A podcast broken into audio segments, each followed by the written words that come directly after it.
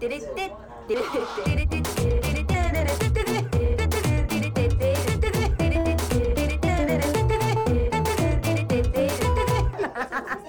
ゃらアイドルのなんちゃラジはい、皆様、こんばんは。始まりました、なんちゃらラジオのなんちゃラジオ。みさいまみです。あの、夏、始まって、しばらく経つでしょ？でさ、夏ってさ、セミいるじゃないですか。で、セミってさ、死ぬじゃん。でさ、あの、セミの死骸がさ、ずっと家の外の階段にいたんですけど、なんか私ほんとその死死骸でも嫌なのね。もう完全に死んでてもなんかあ目に入るたびにストレスって思っててさ。それがさやっとどなくなりまして。心の安寧が戻ってきたなって。気持ちですね。最近超嫌なことあってさ。あの駅のトイレにね入ったの。お腹痛いと思って。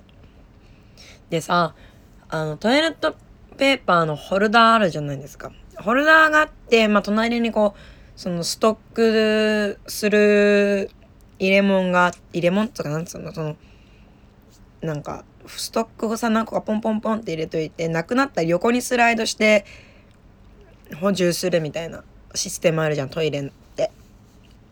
トイレの個室って。でさまあこうカラカラカラカラってしたらなんかかあの黒い影がプルってあのそのストッカーの方に行ったのが見えてえっと思ったらさ結構デカめのゴキブリがいてさうおーってなってでも吹かんことには出れないからうおーってこうそーっとね刺激彼を刺激しないようにあれやったんだけど本当に嫌すぎて今今も脳が焼き切れそうなぐらいストレス溜まったわ。今の話をしただけで。うーん最悪だったなあれ。今はねポテトを食べながらやってるよ。すごい嫌だったな。うんっていう感じです。うん。なんかこないだあの代々木ロッジで映画見たじゃない？映画見る企画したんですよ。みんなで映画見ようっつって。私結構楽しみにしててさやったと思って。でも自分でこう選んで見に行くタイプの映画じゃなかったラインナップがそういう自分であこれ映画見に行こうっていうラインナップじゃなかった。から余計楽しみで。見たけどなんかああいうもう一緒にみんなでバンって見て感想を言うっていうのはネタバレをする心配がなくてとってもいいなって思いました。ネタバレやっぱこう SNS だとさその何をどうネタバレと解釈するかはまあまあおおむねあるけどさちょっと難しいでしょ。だから感想とあらすじ違うしでもあらすじだけじゃ何が何だかもわかんない。わかんないしっていうのがあってなんか私結構そういう感想言うのとかあんま得意じゃないんだけど。得意なんつうの？うん。なんかネタバレとか気にしすぎちゃって。でこうどこまで行っていいかわからんみたいな。そういうの気にせずこう話できるのすごい楽しいなって思った。またああいうのやりたいな私は。でもなんかもう無理かもしれんな。呼んでもらえないかもしれんなって思ってちょっとしょんぼりです。なんかあんまさこううまいこと言えなくて自分がね。タスクさんはそのあやべタスクさんって言っちゃった。これピーピーって入れといて。あのキュータランさんはあのあれなんだっけ。あのそのいつもさ私ラジオで話すことをさあのラジオあのじゃ映画の感想とかやってたりするからさあそういうのが経験になってんじゃない？みたいな。よかったよみたいな言ってくれたんだけど。なんかなんかそのまたさそのみんながさどういう感じでその映画を見るのか何なんつうのポテあの感じあるでしょ？その私は結構ななんかあんまりこう説明をしすぎない映画って結構好きでなんかふとしたこう仕草とかでなんとなくこういう感じなのかなって保管しながら、まあ、見るんだけど、まあ、みんなそうなのかな。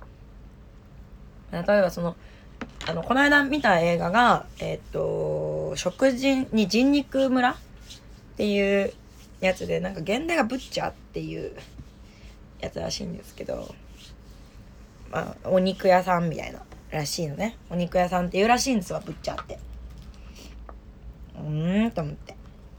確かになんかごついなんか食人系の悪役ってブッチャーって名前えっぽいわみたいな感じでさ。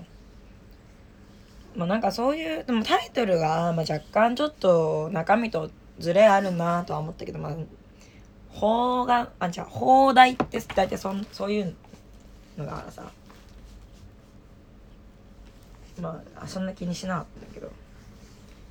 何その映画の中でさあの怒ってるとかじゃなくてなんか人のマイケルな名前忘れたけどなんか人の名前をあの金髪ビッチが言うあのその怖えお兄ちゃんの、まあ、やべえ兄ちゃんの前でさガッて呼ぶのよ「おい!」って大きな声で、ね、そこにビクってなるの目の前にいるしさ後ろからこう急忍者とかじゃないんだよ目の前にいる女が大きな声を出すっていう状況にこう驚いてるとかなんかビビってるみたいな感じのシーンがあったの。もうそれ見て、ああ、母親のことちょっと苦手なんだろうな、この兄ちゃんは、みたいな。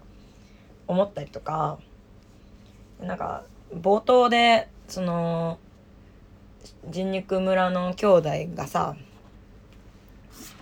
なんか、墓守りしながら、母は公正な人だった、みたいな、思い出話をしてるシーンとかがあるんだけど、それを見てると、まあなんかこう、何、優しい人だったとか、正しい人だったとかじゃなくて、公正な人だった。なんかこう、あんまりいい印象じゃないというか、なんか、だけどにつながる言葉じゃない。なんか、だけど怖いみたいな。だけど苦手だとか。だからいい人になかなか公正っていう言葉つ、まあなんか正しい正しさとはってことだよなって思ったりとかねしたりとかしてまあ結構楽しめたんですけどなんかででもなんかやっぱ結構ドカぐちゃバキみたいな映画だったからさ割とストレス溜まっちゃってはあなんか無理かもなんて言ってあの私結構ああ無理かもってなった時結構こう追い詰める形で結構きつい映画見たりとかするんだけどその精神的に。でも今回はね、あの、その、前に、そのイベントの前にやったサマークルーズコンサートっていうやつで、あの、たくまさんがさ、あの、ミュージカル俳優なんだけど、そのミュージカル俳優陣でさ、あの、リメンバーミーやったの。リメンバーミー、お別れだけど、リメンバーミー、忘れないでっていう、な、リメンバーミーっていう映画のね、いや、リメンバーミーを歌ってたんだけど、まあ、それがすごい良かったから、あ、リメンバーミー見ようと思って。見たことなかったから。まあ、リメンバーミーってなんかその、メキシコにあるし、なんか死者が死者の日っていうのがあって、まあ、そういうのってなんかこうあの骸骨のメイクして派手な格好してその死者何、まあ、いわゆるお盆なんですよね日本でいう。の日にあの不思議な経験をする男の子がいて、まあ、その男の子の家はもうとある理由で音楽を禁止してる家なのね。でも男の子はもう本当にミュージシャンになりたいの。でもどうしたらいいうまくこう噛み合わないわけじゃないですか家族と自分が。ねなんかそういう家族に対して許せない気持ちもあるしでも家族を大切にしたい気持ちもあるしっていう気持ちの中でどうこう家族が、えー、家族足りえるかというかなんかなんだろうな。家族。いや家族とか許すこととか忘れないこととかいろんなねあの、家族に関する感情を揺さぶられるような映画だったんですがとにかくやっぱディズニーは音楽がいいし死者の日ってやっぱカラフルになるところだからもうすごいそれも良かったしうん。なんか子供に見せたいな。うん。な死生観うんぬんって話じゃないんだけど別に。まあでも 同じね死を扱うもの映画なのにすごい違うんだよね。なんか希望にあふれてるの「リメンバー・ミー」の方は。あと曲がめっちゃいいよね。すごい良かったな。うん。ディズニーは救われる気持ちになるわアリエルとか見たくなったもんアリエルも結構この愛とは家族とはみたいな話やん。アリエルも曲いいしな。てるてててててててててててて隣の海藻は青く見えるさ。みたいな。あんなだしい、素晴らしい。いいよね。ディズニーの、ディズニーの私ね、映画はさ、あの、洋画は字幕派なんだけど、ディズニーは吹き替え派なのね っていうこだわりがあります。なんか娯楽が強いもの？娯楽性が強いものは吹き替えで見ちゃうんだよな。だから、あれもそう、あの、スパイキッズとか、マスクとかも吹き替え派なんだよ。洋画だけど。でも、あ、ハリーポッターも吹き替えだな。なんか子供の時吹き替えて見てたから。うん。でも、えっと、ファンタスティック・ビーストは吹き替え派。あ、吹き替えじゃないわ。字幕派。なぜなら主人公のエディ・レッドメインが小説大好きだからです。うん。そんな感じ。またあの、みんなで映画見よう。呼んでもらえるといいな。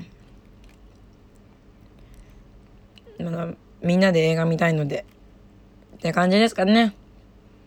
まあ偉そうに講釈垂れてんなって思われてたらなんかもうちょっともうあごめんねってなっちゃうけどまあ偉そうな気持ちではいないのであのみんなで映画見るの楽しいねって感じなのでねまた呼んでもらえると嬉しいなっていう気持ちです。というわけで、そろそろお別れの時間が近づいてまいりました。ここまでのお相手は、三谷まみでした。バイバイ。